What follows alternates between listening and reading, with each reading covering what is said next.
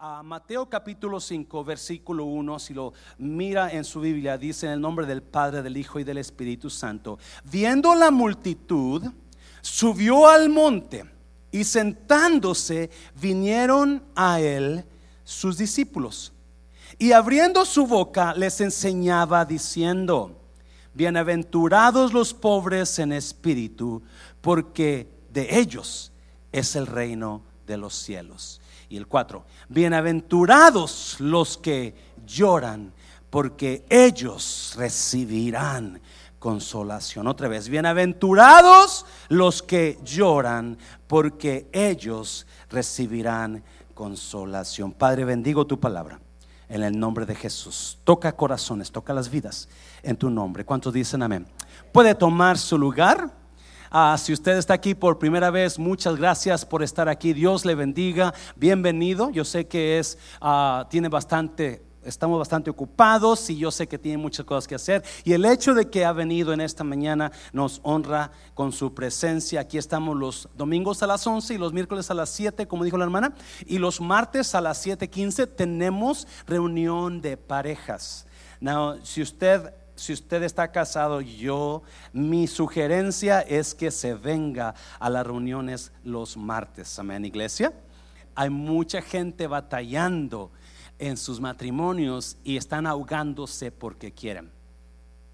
Amén. ¿Están aquí, iglesia? Yes, right. Se están ahogando porque quieren, porque hay bastante ayuda. Y uh, son. Esta mañana seguimos el, la serie El Sermón del Monte, buscando la felicidad. Buscando la Felicidad. Son varias semanas, varias semanas de esta serie. La semana pasada hablamos sobre bienaventurados los pobres de espíritu. ¿Y alguien se acuerda qué significa eso?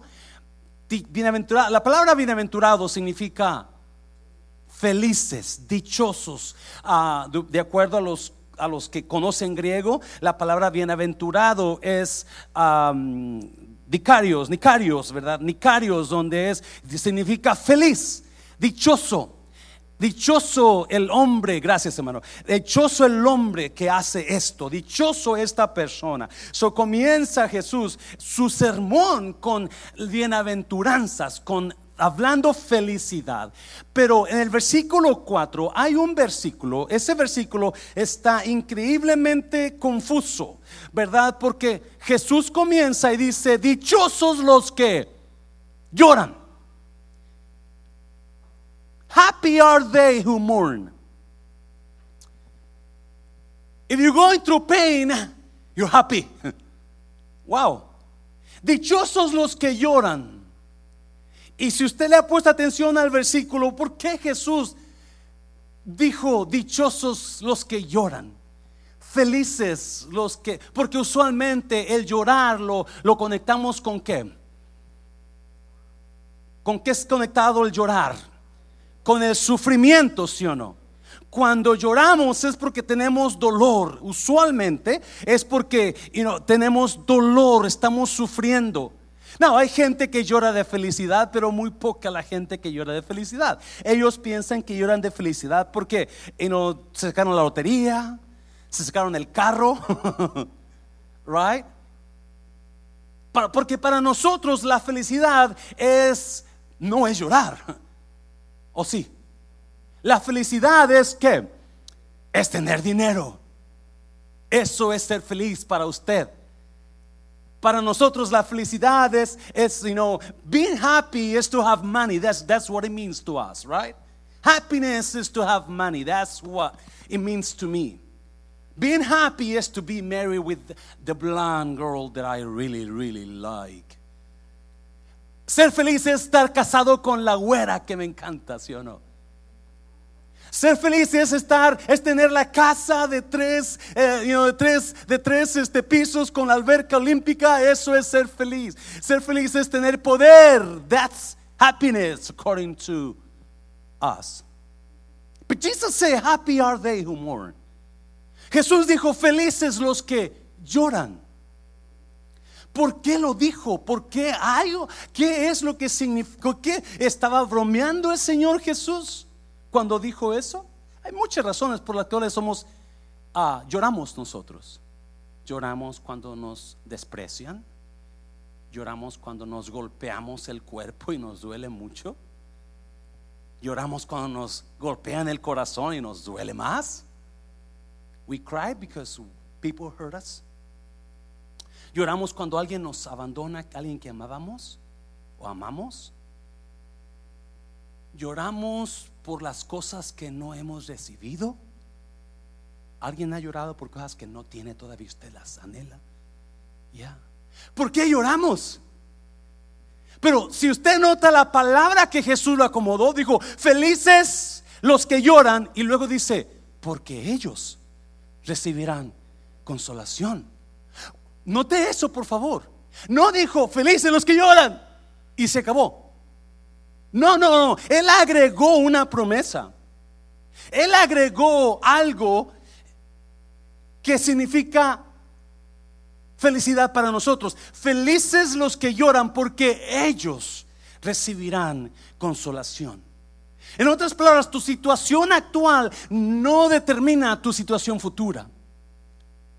Tu situación actual no va a ser lo mismo que tu situación futura. Usted está pasando algo pasajero. Porque viene una consolación. Y yo pensando en todo esto, ¿verdad? estuve estudiando en esta palabra, estuve escuchando otros predicadores, estuve mirando esto y, hay tantos. Y, pero a mí me, encanta buscar historias, si usted me conoce, me encanta buscar historias en la Biblia que, ilustren lo que, lo que estoy hablando. Son, ah, la, historia que me venía a la mente era la de Job. Él lloró mucho, él sufrió mucho. Voy a usar a Job pero no se conectaba con lo que Jesús, ah, ah, aunque sí se conecta, ¿verdad? Pero no tan bien como la historia de Ruth y Noemí. Y, y, y, vamos a mirar unas verdades en la historia que Jesús quiso decir con dichosos los que lloran. ¿Qué quiso decir? What did Jesus mean when he says, Happy are they who mourn? What, is, what, what did he mean? What was he, what was he saying? In Ruth, in the book of Ruth, there's a story of women that they were, they shared things together. There's, there's three women in the book of Ruth that um, they shared the same men together, maybe the same house, I don't know. They shared pain, happiness together, but they cried a lot together. La historia de Ruth y Noemí nos habla de tres mujeres que compartieron la misma familia, quizás la misma casa, no lo sé. Compartieron risas, pero también compartieron mucho dolor. Y traté de conectar, y busqué y me di cuenta que hay mucha conexión con lo que Jesús quiso decir en Mateo 5, 4. So, si usted está pasando por dolor en esta mañana y usted ha llorado mucho por una situación, esto es para usted. Si usted está pasando por algo que usted no entiende porque es doloroso, esto es para usted y, es increíble. Yo, me emocioné muchísimo. yo hablo mucho del dolor, ¿verdad? Ah, me encanta hablar del dolor porque yo encuentro esperanza cuando hablo del dolor para mí. ¿Me está oyendo iglesia? Yo encuentro esperanza. Eh.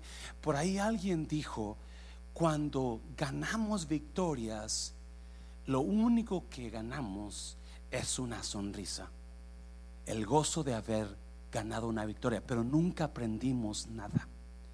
Porque las victorias no me enseñan mucho. Lo que me enseña son las derrotas. Se lo voy a repetir. When I have a victory in my life, I don't learn much. But what I learn from is my failures. Cuando yo pierdo, cuando hay dolor, cuando, cuando hay derrotas en mí, es cuando yo aprendo mucho. Por eso este mensaje de Jesús tiene tanto, tiene tanto. So vamos a mirar dos cositas por las cuales Jesús dijo, felices son los que lloran. We're going to see two things as to why Jesus say, happy are they who mourn. Felices son los que lloran. Y vamos a Ruth capítulo 1. Vamos a leer bastante eso. Vamos a Ruth capítulo 1 versículo 1. Ruth capítulo 1 versículo 1. Si lo busca por ahí. Y vamos a mirar algunas cositas.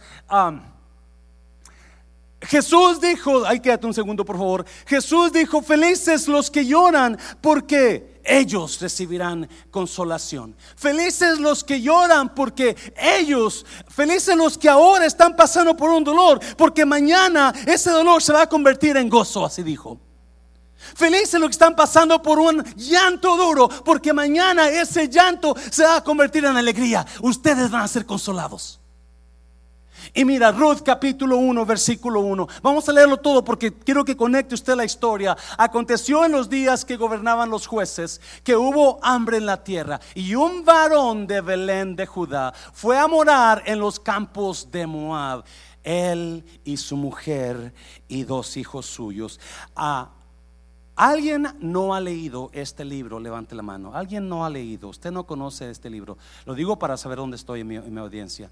¿Alguien no, no, no, no? Ok, hay varias personas que no han leído este libro, no saben qué significa. Qué bueno, porque quiso, quiso conectarlo para que usted vea la historia, porque nomás lo iba a decir porque son muchos versículos, pero mire, este este varón, Elimelech, él está en Belén. Belén significa casa de pan y alabanza. Eso es lo que significa a ah, Belén casa de pan y alabanza.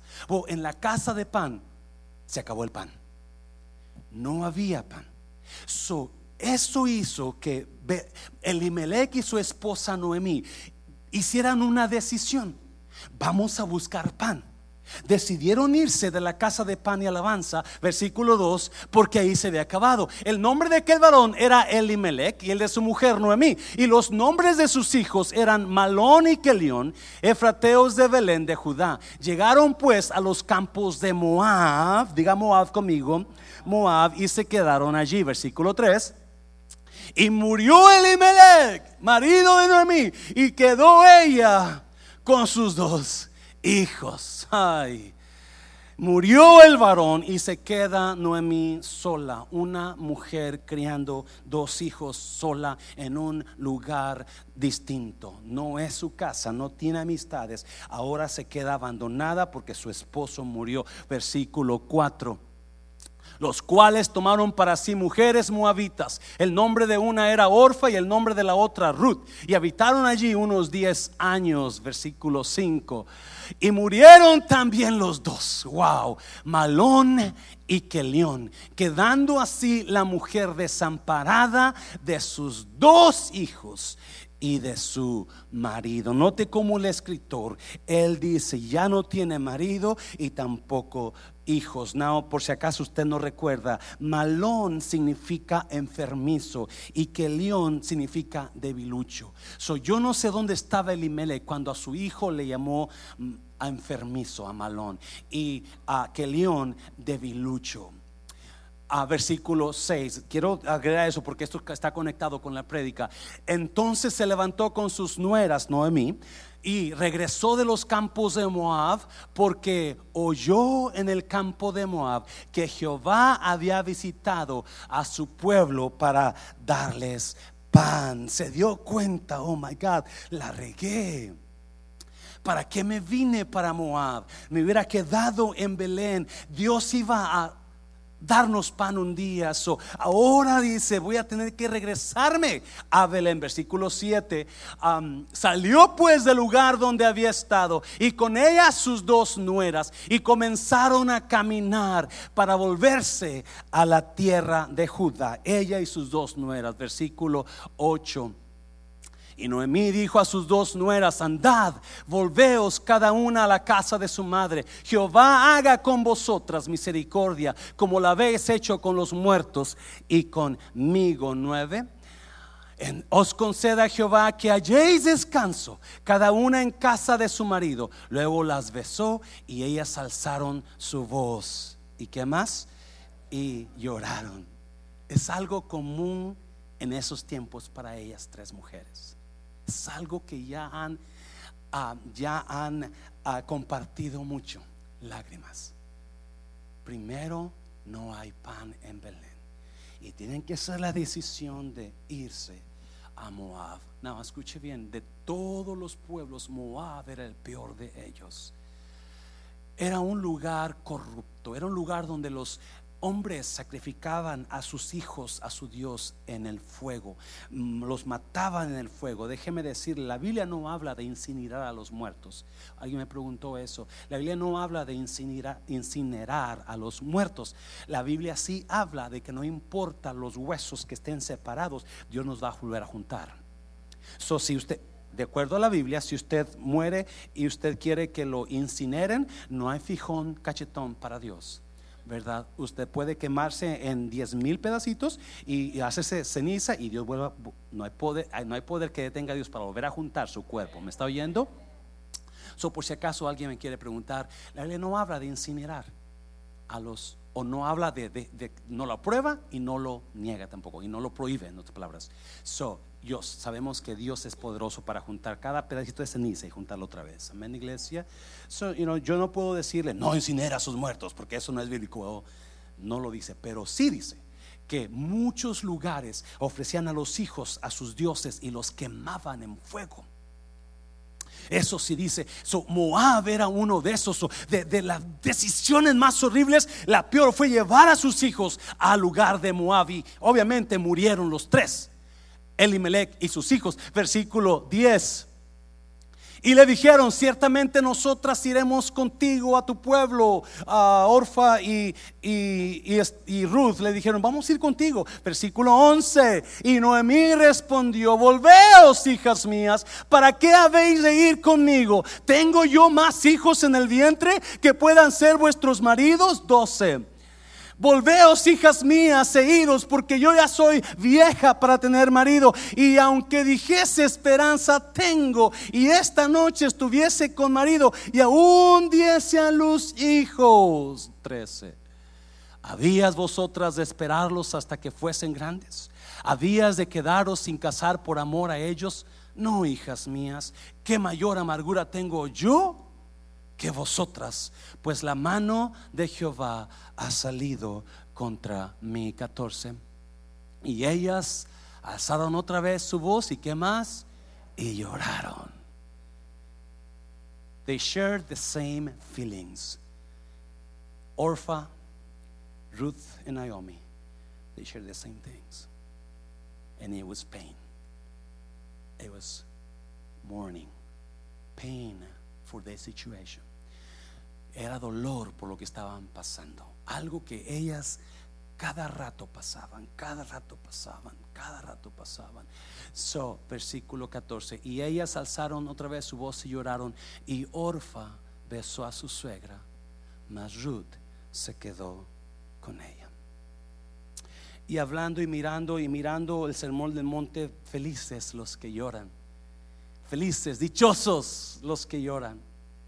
Y yo poniendo en duda la palabra de Dios por mi mente, verdad, inteligente. Digo, ¿cómo Jesús puede decir, felices son los que lloran cuando hay tanto dolor en el mundo?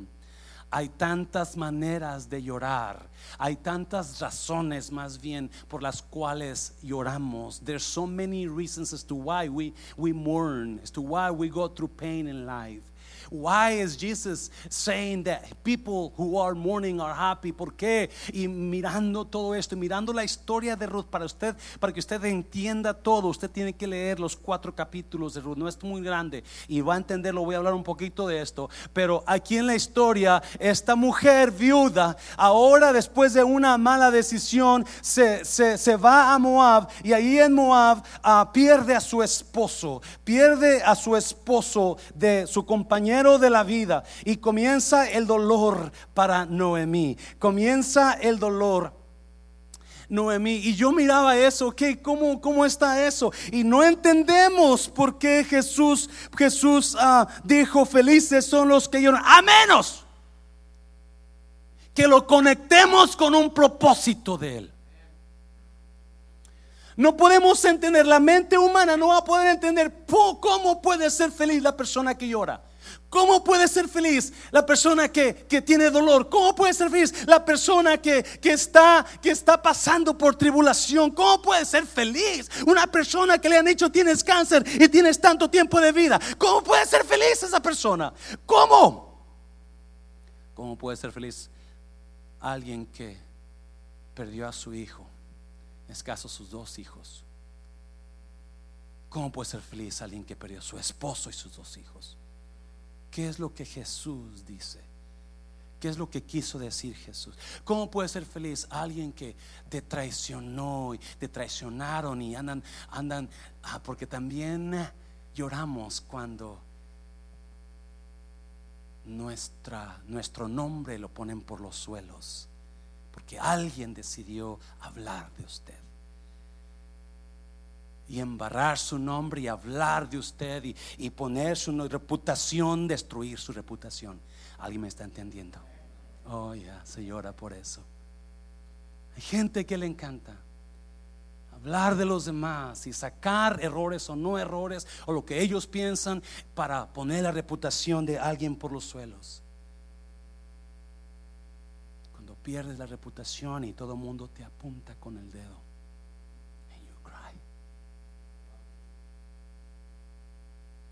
Porque a veces no sabes ni cómo actuar.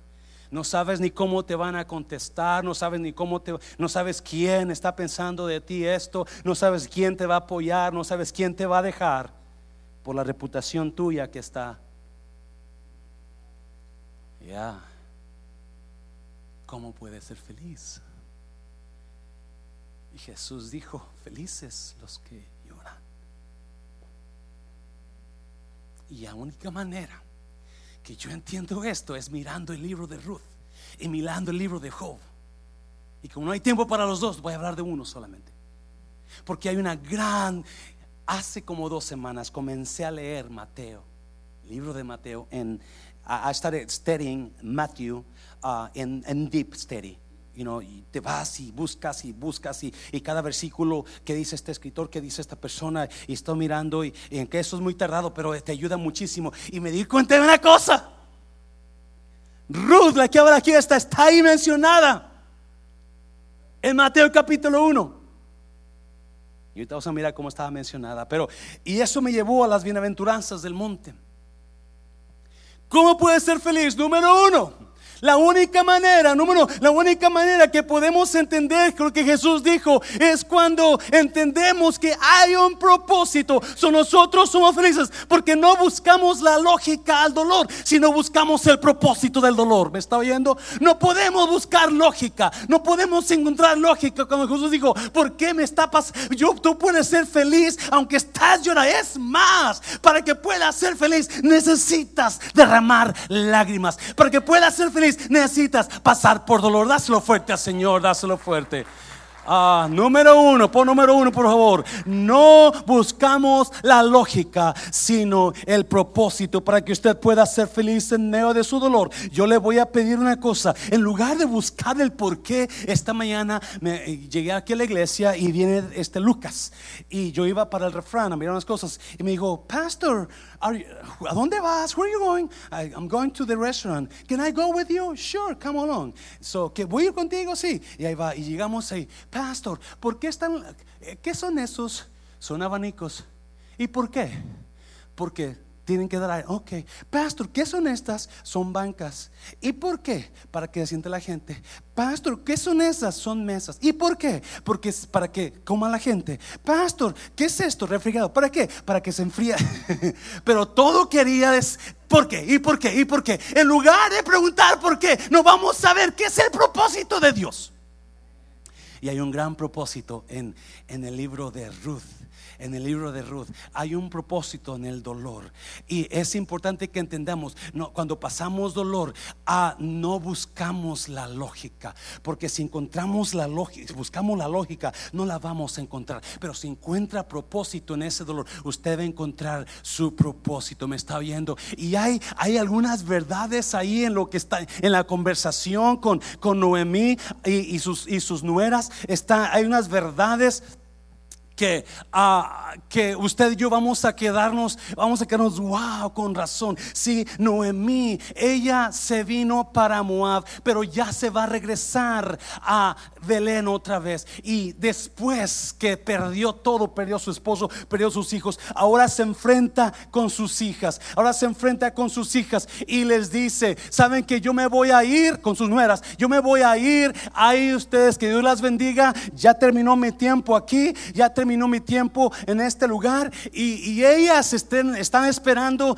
escuche bien, que Noemí les diga, hey, pues saben que este, este es el plan, este es el plan, pero Noemí sabe perfectamente que ya no hay más plan.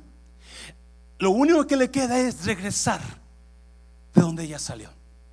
Escuche bien. Y en la conversación, cuando le está diciendo, váyanse a sus casas, yo ya voy a regresar sola. Ella les dice, porque ya no puedo tener más hijos. Mi tiempo se terminó de tener hijos. Mi tiempo se acabó. Mi tiempo ya pasó. Ahora ustedes, aunque tuviera hijos ahora, ustedes no van a esperarlos tan 20 años para casarse. ¿Por qué les dijo eso? Porque si usted conoce el Antiguo Testamento, cuando un hombre se casaba y el hombre moría sin tener hijos con su esposa, su siguiente hermano soltero se casaba con la viuda para poder levantar descendencia que murió. So, eso era la razón que ahora estas mujeres, y, y, y qué de nosotros? Y que de nuestros hijos, que de nuestros esposos. Hay tanta confusión, hay tanta dolor. Alguien está aquí, me está oyendo iglesia. Y, están, y, llega un punto donde me impacta, donde me impacta. Y les dice Noemí, ¿saben que No esperen, no esperen nada de mí. Yo ya no puedo tener hijos. Yo ya no puedo tener placer. Yo ya no puedo. Mi tiempo se ha acabado. Mi tiempo se ha acabado. Y hay personas hay personas que por alguna razón del destino, Dios trabajó y trajo cosas a sus vidas, quizás, eh, quizás ah, ah, autorizó, quizás ah, Dios las llevó por un parte de su vida donde hubo enfermedad y les dijeron, tienes tanto tiempo de vida. Y es lo que está pasando con Noemí. Noemí sabe, ya no tengo tiempo para ser feliz. Y ya no tengo tiempo para hacerlas felices a ustedes. Ah, escuche bien, quizás alguien aquí me entienda. ¿Qué haces cuando la única manera de que puedas ser feliz de acuerdo a ti está en el tiempo que Dios te ha dado? Pero ya se acabó tu tiempo.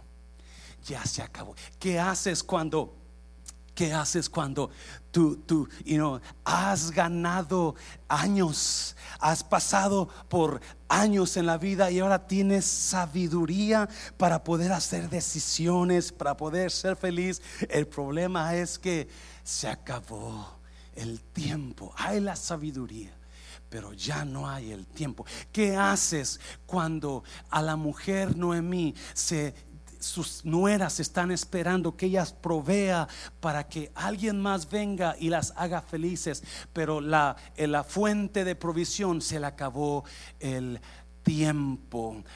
¿Alguien me está entendiendo?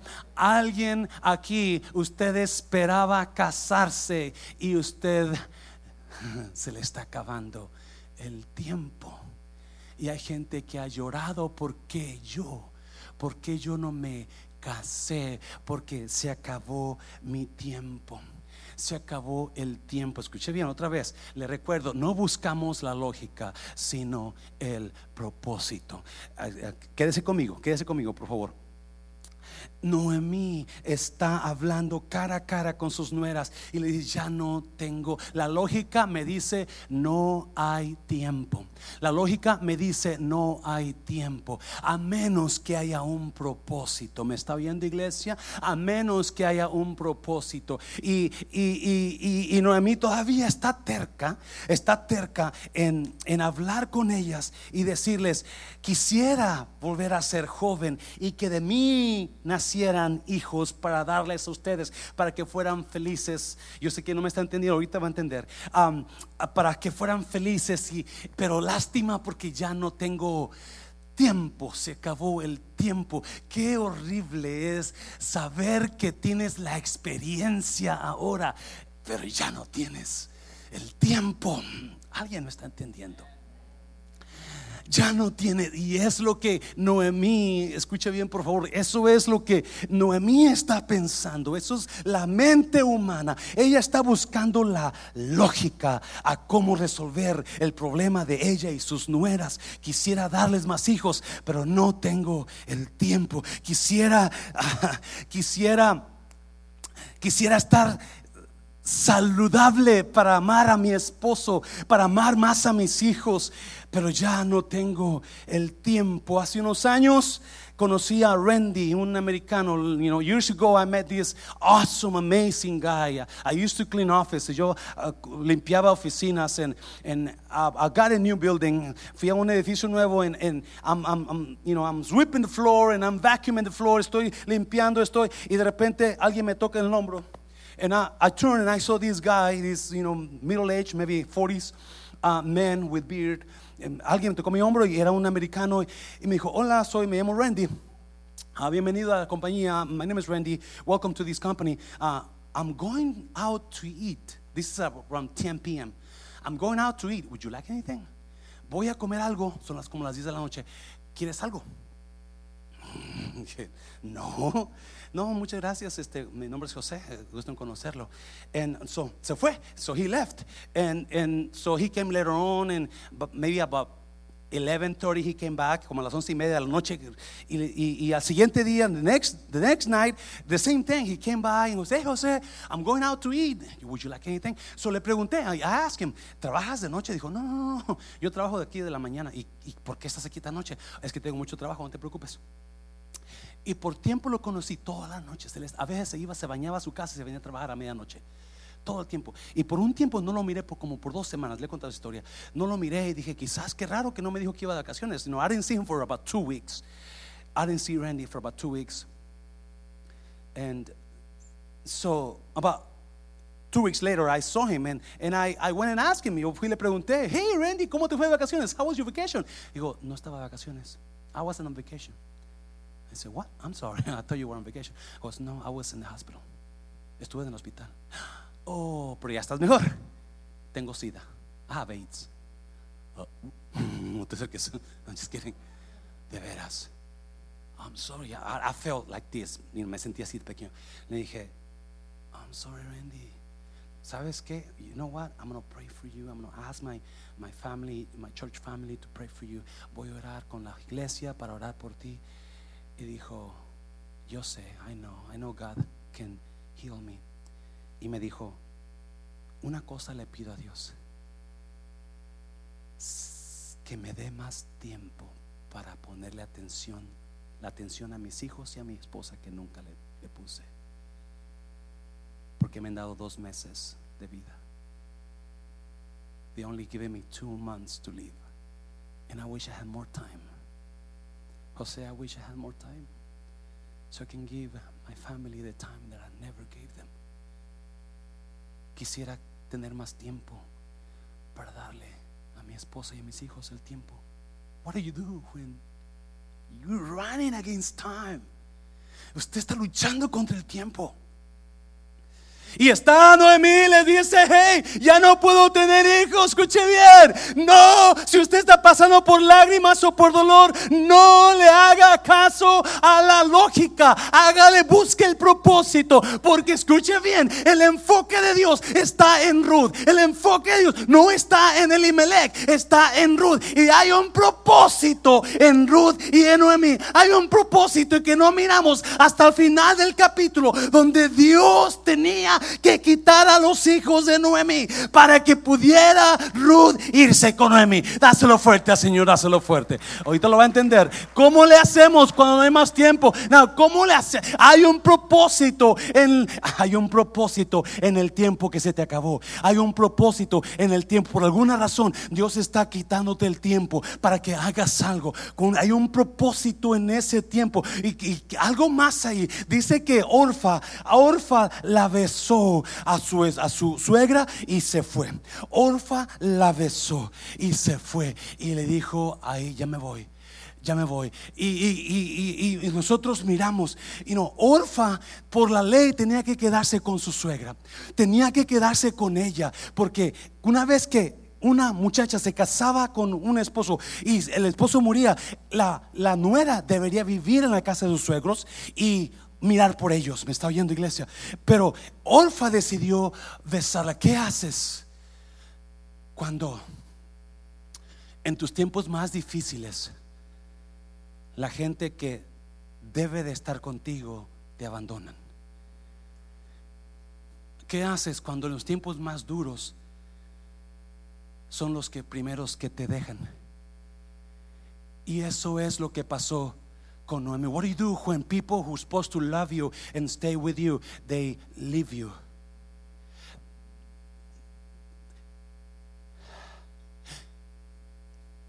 Escuche bien, por favor. Noemi está tratando de usar la lógica. Noemi está tratando de usar la lógica. Y ella trata de decirles, yo quisiera tener más hijos, pero ya no puedo. No entendiendo, escuche bien, que hay un propósito en Ruth. Hay un propósito en el dolor de perder los hijos, que tenía que irse los hijos para que Ruth se quedara con ella. Ahora hay Ruth. Noemí les dice, quédense, quédate. Ruth ya miraste a tu nuera, a tu, a tu, a tu cuñada que se acaba de ir. ¿Por qué no te vas también tú? ¿Por qué no te vas también tú? Porque yo ya no tengo hijos. Vete con tu familia. Síguelos. Sí, quédate con ellos. Yo ya me voy a ir para mi casa, para Belén. No tengo nada que darte. Escucha bien, por favor. Orfa la abandona cuando más la necesitaba. Orfa la abandona cuando más estaba el tiempo más difícil. Y a veces no entendemos la lógica de esto. Por favor, entiéndame. Y a veces decimos, ¿cómo se fue esta persona ahora cuando más la necesitaba?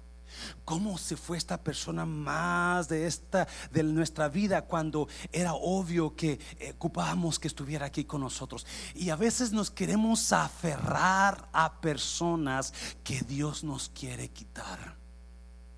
Y a veces nos, porque no entendemos la lógica, y especialmente nosotros los pastores, cuando alguien nos dice, me voy a ir, los que nos dicen, me voy a ir, y uno no se vaya, mire, va a mejorar la cosa, le prometo a predicar más corto. I, promise I'm gonna, I'm, I'm gonna, shorten my messages. I promise I'm gonna, I'm gonna, improve. Le prometo que voy a mejorar la prédica. No se vaya, por favor. Y a veces, y, pero las personas no entendemos. Escuchen, no entiende la lógica, ¿verdad? Y las, que no ve la situación, que no ve que lo necesitamos más ahora, que no ve. a veces hasta nos hincamos y por favor, y, los, y ahí van, y no se vaya, don, y no, no se vaya, no se vaya. Y, y así como, ay, y no entendemos la lógica. Por favor, entienda esto. El apóstol Juan habla y dice una cosa, se fueron de nosotros para que se manifestara que no eran de nosotros. Escuche bien, a veces no entendemos el dolor y por qué y la gente empieza a hablar, no, pues aquel se fue porque el pastor aquella se fue y, y no entendemos el propósito y queremos usar la lógica y hablar tontera y media cuando no entendemos el propósito. Era propósito de Dios que Orfa se fuera. Era a propósito de Dios que Elimelech se muriera. ¿Me está oyendo, iglesia? Era el propósito de Dios que el león y Kelom se murieran también. Oh my God, ¿me está oyendo? Porque el enfoque de Dios está en un propósito. Y el enfoque de Dios está en un propósito. Y ese propósito está en Noemí y está en Ruth. Y el enfoque de Dios no está en Elimelech, no está en el león, no está en Keliom, está en dos mujeres y no está en Orfa. Hay personas que van a ser parte de un capítulo del libro de su vida solamente. Una parte del libro de su vida. Son personas, y no quiere decir que son malas o no, simplemente vinieron, cumplieron su propósito y se fueron me está bien. Pero hay personas que se van a quedar y en el libro de su vida, la historia de esas personas van a llegar hasta el fin con usted. Y esas personas van a estar hasta el fin. Y usted va a escribir la historia de su vida en ese libro. Y en ese libro va a incluir a fulano, mengana, a mengana, sutana. Y allá quedó una atrás donde hay aquel en el capítulo 1, en el capítulo 2, en el capítulo 3, estaba fulano, estaba mengana. Pero esas personas eran solamente cumplieron un propósito. Escuchen bien, por favor. Noemí está usando la lógica. porque estoy pasando? Por esto? ¿Por qué perdí a mi esposo? ¿Por qué perdí a mis hijos? ¿Por qué perdí? Y ahora Orfa se va.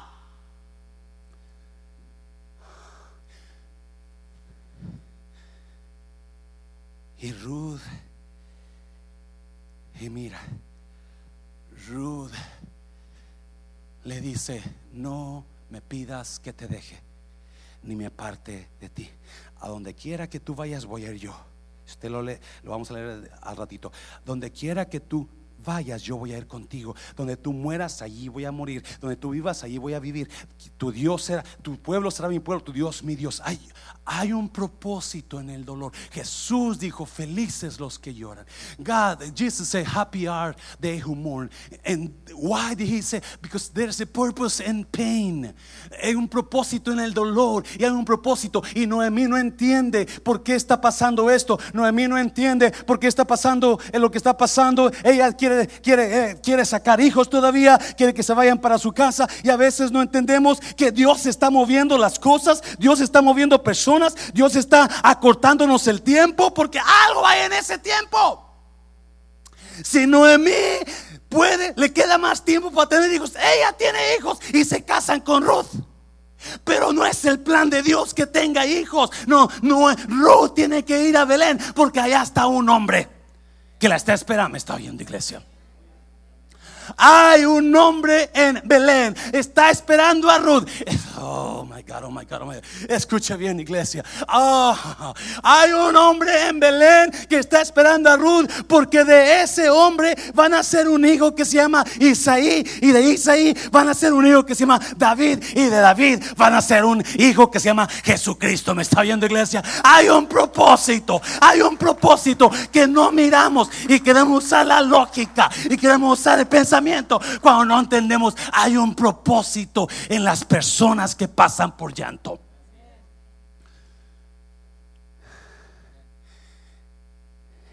Y tienen esa conversación. Y Noemí, Noemí dice, ya no tengo tiempo. Se me ha acabado el tiempo. Ya no pienso que el que escribió el canto, reloj, no marques las horas porque voy en lo que you know, él agarró de Ruth de Noé porque y no se le acabó el tiempo a Noemí. Ella quiere usar la lógica. No entiende que hay un propósito en que Selimelech se vaya. No entiende que hay un propósito. Escuche bien por favor en que Ruth pierda su esposo. Hay un propósito en que Orfa pierda su esposo todo eso tiene un propósito. Escuche bien, por favor, por favor. Ah, en En los errores más horribles que cometemos hay un propósito. Se lo voy a repetir. En los errores más horribles que cometemos hay un propósito de Dios. Escuche bien, por favor. Muchas veces nos alguien, a personas bien conmigo, me dice, pastor, ¿cómo le yo cometí este error y no sé qué hacer ahora para enmendarlo? Pastor, yo cometí esta tontera y no sé qué hacer para enmendarlo Escuche bien, por favor. En los errores más horribles que cometemos hay un propósito de Dios. Oh my God. Ah, dáselo fuerte al Señor. Dáselo fuerte. Ah, yo sabía que lo iba a entender. Escuche bien. Elimelech y Noemí, ellos estaban seguros en Belén. Ellos estaban tranquilos en Belén, pero se desesperaron y comenzaron a hacer planes y dijeron, vamos a salir de este lugar. Vamos a irnos. ¿A dónde vamos? No sé, a Jerusalén, a, los filisteos, a, Sodoma, a Gomorra. ¿A dónde vamos? Vamos a Moab. Error número uno, salieron de, Belén, la casa de padre de la Error número dos, nombraron a sus hijos Elión, Miquilón, enfermizo y debilucho. Y error número tres, decidieron irse a Moab. Errores, pero tenían que irse a Moab. Tenían que haber hecho esa decisión equivocada. Porque en Moab iba a encontrar a Ruth. En Moab estaba el propósito. Oh, there's, there's a lady waiting in Moab. There's a lady waiting in Moab. It's the lady that has God's purpose in her. So it was, era necesario que Noemí y su esposo cometieran la tontera más grande de sus vidas, de salirse de, de, de, de Belén e irse a Moab. No sabían que esa tontera, esa, esa decisión estaba siendo orquestada por Dios. Porque en Moab hay una mujer que necesita regresar con... Ah, aleluya. Me está oyendo iglesia. Oh my God, entienda esto. Cuando cometemos errores, en lugar de ver la razón, en lugar de apuntar dedos, en cuál es el propósito de Dios. Dáselo fuerte, dáselo fuerte. Oh, church people don't understand that. La iglesia no entiende eso. Porque la iglesia quiere apuntar enseguida. La iglesia quiere juzgar enseguida. Oh my God, pero no entienden. No entienden. Me está oyendo que oh, la decisión horrible que hicieron Noemí y Elimelech causó la muerte de Elimelech, causó la muerte de, de, Malón, causó la muerte de Keleón y causó que sus, sus hijas, la, y causó que ella quedara viuda.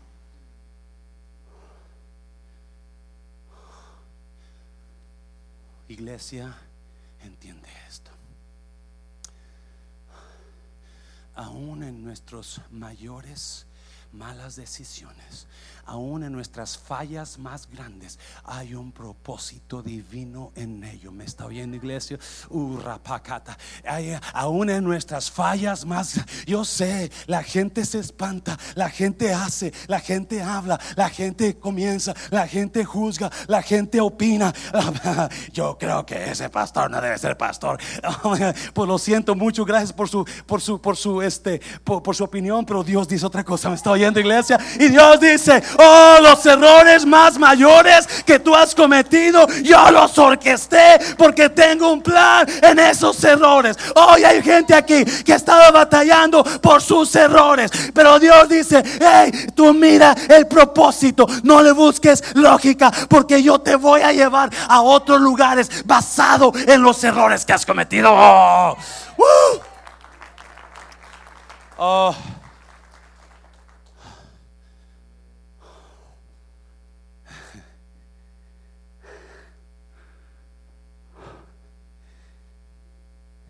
No me ayuda mucho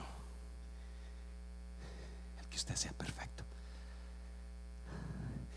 Yo no puedo aprender nada de la perfección. Lo único, de la única persona que puede aprender es de Jesús. Pero de ahí más, de nadie más. Oh, pero cuando alguien me dice, yo ya pasé por ahí, yo ya pasé por ahí. y Dios me ha levantado. Y cuando alguien me da una palabra de esperanza, cuando todos me dan una palabra de crítica, dije, oh, es un bálsamo para mi alma. Porque yo sé que en cada error estuvo la mano de Dios ahí. En cada situación estuvo la mano de Dios ahí. En cada mistake, in every mistake, every failure, God's purpose was establishing on me.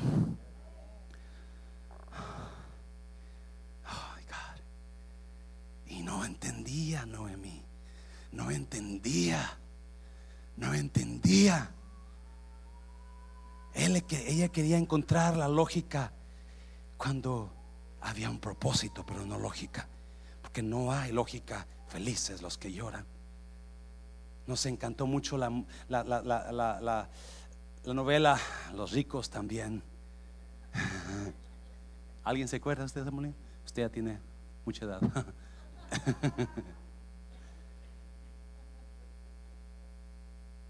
¿Qué está pasando usted? Que quizás alguien aquí ya se le ha acabado el tiempo. ¿Usted cree que hay, era importante que se le acabara el tiempo a Noemí para que no pudiera tener hijos y se casaran con Ruth. ¿Me está oyendo? ¿Alguien está aquí? Era importante que no pudiera más Noemí porque Ruth tiene que ir a Moab. Ella tiene que estar soltera para poder conocer al esposo que va a ser de ella. Y si nace un hijo de Noemí, nunca va a ir Ruth para allá. Propósitos en por qué el tiempo se le ha acabado y lloramos y nos compadecemos y hablamos. ¿Y por qué no se casó? Pregúntele a Ketty. ¿Cuál Ketty? ¿Qué te importa? ¿Y por qué esto? Hay un propósito de Dios que no entendemos, iglesia. Hay un propósito de Dios. Ya termino. Mire, capítulo 1, versículo, versículo 15 de, de Ruth. No olvido quién soy por el cómo me siento. Acuérdese, Jesús dijo, felices son los que lloran. Dichosos. Happy are they who mourn. Felices los que lloran. Y no entiendo por qué, a menos que lo compare con el propósito en Ruth. Y vea que, yeah hay un propósito, una, no una lógica en lo que estoy viviendo. Hay un propósito en esa enfermedad que le han dicho, tienes tanto tiempo, hay un propósito ahí. En que usted nunca tuvo hijos, hay un propósito ahí. En que se fue fulano y fulana, hay un propósito ahí. Que lo abandonaron cuando más lo necesitaban, hay un propósito ahí. No le busque lógica. Y mire, ya termino. Versículo 15. Y Noemí dijo, he aquí tu cuñada se ha vuelto a su pueblo y a sus dioses, vuélvete tú. Sí, a veces queremos detener a las personas a nuestras vidas por amor, por cariño. Noemí tiene un gran corazón. Ella sabe que su nuera tiene que estar con ella por ley para servirle. Ella debe ser las dos. Pero Noemí, no, no, no, no, vete, vete para, para que lo más grande el corazón, lo más grande el sufrimiento, acuérdese. The bigger the heart, the bigger the pain. People who have big hearts, they normally have big pains in life. Because you, you give yourself. Usted se da a los demás. Y cada vez que usted se da, le van a causar dolor. Porque la gente es malagradecida. I'm sorry la gente no corresponde igual. Y hay gente que a todo tiempo siempre están dando y nunca les dan para atrás. Al contrario, les dan rechazo, les dan habladurías. It's amazing. Lo peor de la gente lo encuentras en la iglesia. Y también lo mejor de la gente lo encuentras en la iglesia. Porque hay gente increíble. Pero hay gente que no es tan increíble.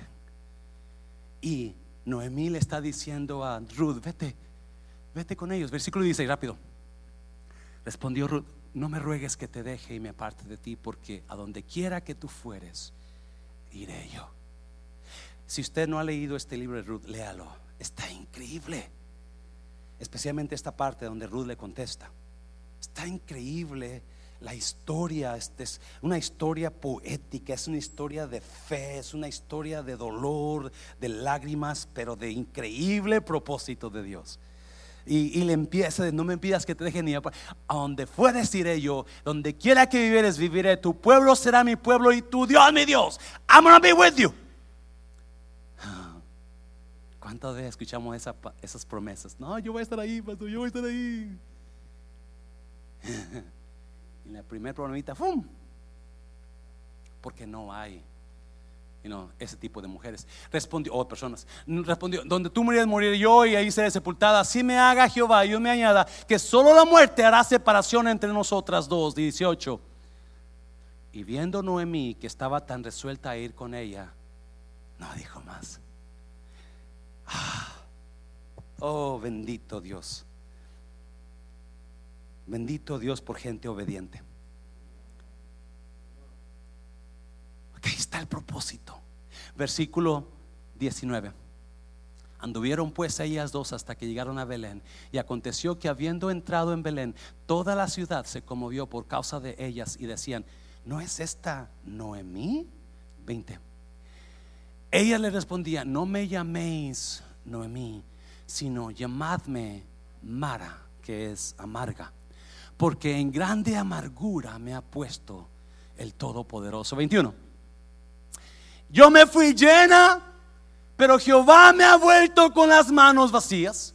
¿Por qué me llamaréis Noemí? Ya que Jehová ha dado testimonio contra mí y el Todopoderoso me ha afligido. 22. Así volvió Noemí y Ruth, la moabita, su nuera con ella, volvió de los campos de Moab y llegaron a Belén al comienzo de la siega de la cebada. No, todos se conectan. Todo se conecta. Escuche bien, porque cuando hay propósito, Dios todo lo va a conectar completamente perfecto. Quizás algunos no han captado el mensaje todavía porque usted no ha pasado dolor. Usted para usted todavía, ¿qué es eso? ¿Cómo se come? Pues yo soy feliz, pastor, yo soy feliz como lombriz. Pero, escuche bien, por favor. Jesús dijo, Felices los que lloran. Dichosos los que lloran. Extremadamente felices los que lloran. ¿Usted ha llorado últimamente por algún dolor? ¿Ha llorado y usted se siente feliz? ¿Verá que no? Porque no podemos sentir felicidad todo el tiempo. Y una prueba es Noemí. Ya termino rápidamente. Llega Noemí a Belén y toda la gente la ve. Y obviamente quizás Noemí llegó con más arruguitas, así como alguna de ustedes con el pelo más blanco. No sé si traía bordón o no traía bordón.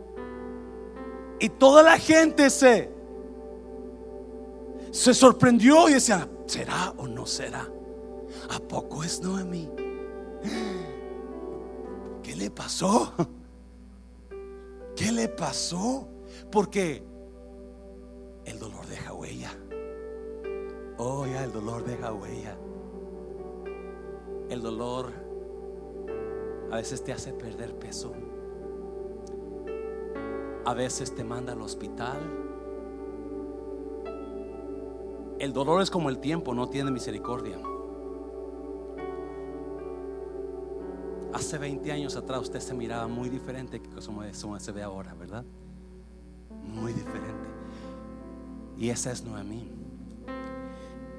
Y para que usted pueda ser feliz a través del dolor, usted tiene que entender una cosa. Usted no puede confundir el quién Usted no puede confundir el quién usted es por el cómo usted se siente. Y es lo que le pasó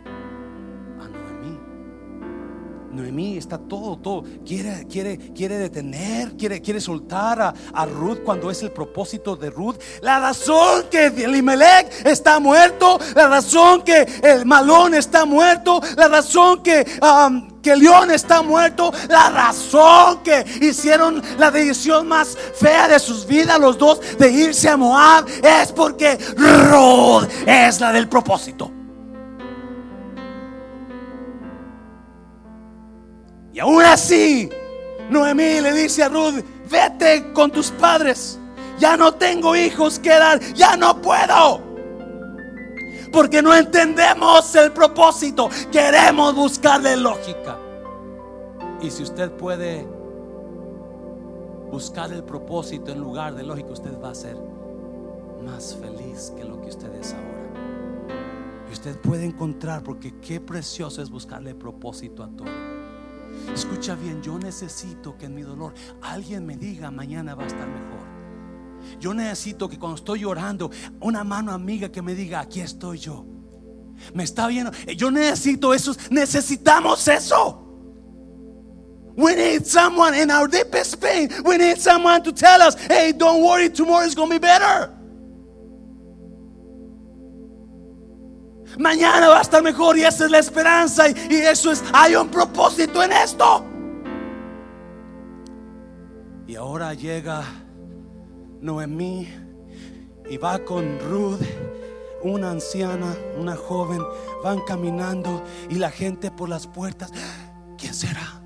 ¿Será Noemí? No, no puede ser Noemí. Y comienzan a chismear y comienzan, como en su rancho, estoy en el rancho, usted sabe que como las, mujeres, los hombres también, y, y, comienzan a decir cosas y, y quién será, y, y de repente Noemí dice algo increíble, dice, no me digan Noemí, dígame Mara, porque estoy amarga. No me digas Noemí, Noemí quiere decir placentera, feliz, placentera, dichosa, eso es Noemí.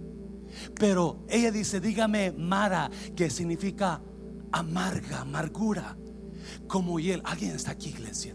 Y muchas personas, usted está llorando y está pasando por dolor y usted no entiende que Jesús dijo, dichosos los que lloran, porque no ha entendido el propósito y no ha entendido quién es usted. Me está oyendo.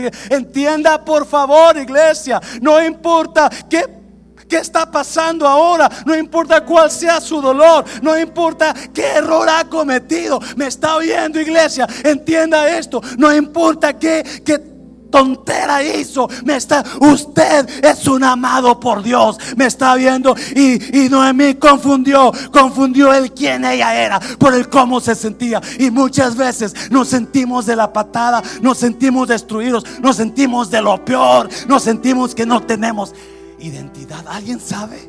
¿Alguien se ha sentido así? ¿Quién soy yo?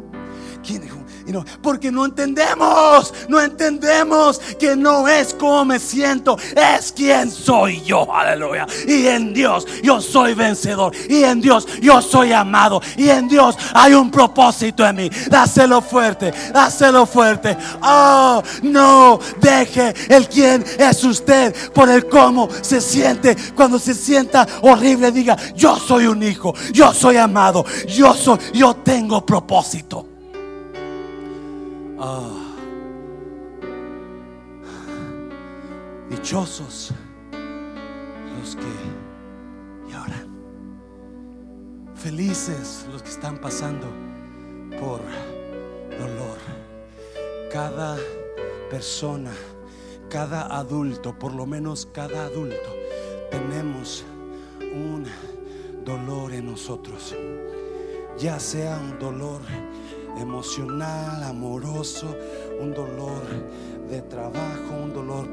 Ah, pero tenemos dolores, enfermedades, tenemos pérdidas, tenemos, hay dolores que los hemos encerrado en un cuarto y los hemos puesto llaves, siete llaves, porque ese dolor nadie entra ahí, nadie tiene acceso. There's a room, there's a room, it's called the, the, uh, the room of my pains, the room of my sorrows. Uh, nobody goes in there. Everybody is prohibited from going in there. todos tienen prohibición de entrar porque hay un dolor que cada uno de nosotros cargamos, ya sea por tus hijos, ya sea por tu salud, ya sea por tu pareja, ya sea porque, por tu enfermedad, ya sea por esto, pero hay un dolor y ese dolor Noemí lo lleva cargando y ese dolor hace que ella confunda quién es. Ella dice, yo no soy feliz, yo no soy placentera, yo soy amargada. Cuando el propósito de Dios está, escuche bien por favor, entienda esto, en medio de toda esa tragedia, en medio de toda su vida, de todas sus lágrimas de hay un propósito divino en ella. Ella no se da cuenta. Y el hecho de que ella busca encontrar el porqué y no el propósito, lo hace desviarse de lo que Dios está haciendo. Escuche, cantábamos el canto, aunque no pueda ver, Él está obrando. Aunque no pueda ver, está sobrando, porque no entendemos que hay un propósito en el dolor. Y usted me dirá, pastor, es que usted no se da cuenta la intensidad del dolor. Usted no se da cuenta mi situación. Es que usted no sabe lo que estoy pasando. Escuche bien. Ya termino. Hay una historia de tres jóvenes que iban a ser aventados al horno de fuego porque no se postraron ante la estatua de Nabucodonosor. ¿Alguien se acuerda? Capítulo, creo que es 3 de Daniel. Y los jóvenes dijeron, no nos vamos a postrar ante la estatua con mucho respeto, rey, pero I'm sorry, you know, we don't, we don't do that. So el rey los manda a llamar y les dice, ahora ustedes tengo entendido que rehusan mi mandato. Están listos para honrar mi estatua y otro, ellos dicen lo mismo, lo siento, pero no. Entonces, la Biblia dice que el rey le mandó subir al horno siete veces más. ¿Alguien le dio historia? Siete veces más. Y vienen los los soldados del rey, los you hombretones así con sus mazos, así como el pastor Mancera, ¿verdad? Y, y, y agarran a los hebreos como si nada. Y dice que llegan y los avientan al horno. Estaba tan caliente que el mismo calor quemó a los guardias.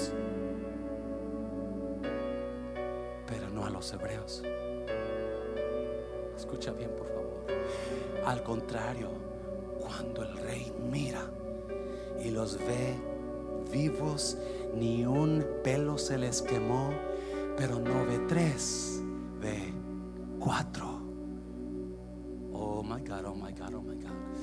Pastor, es que usted no se da cuenta lo que estoy pasando. Es que el dolor es tan fuerte. Es que el dolor es, es que el ataque es tan intenso.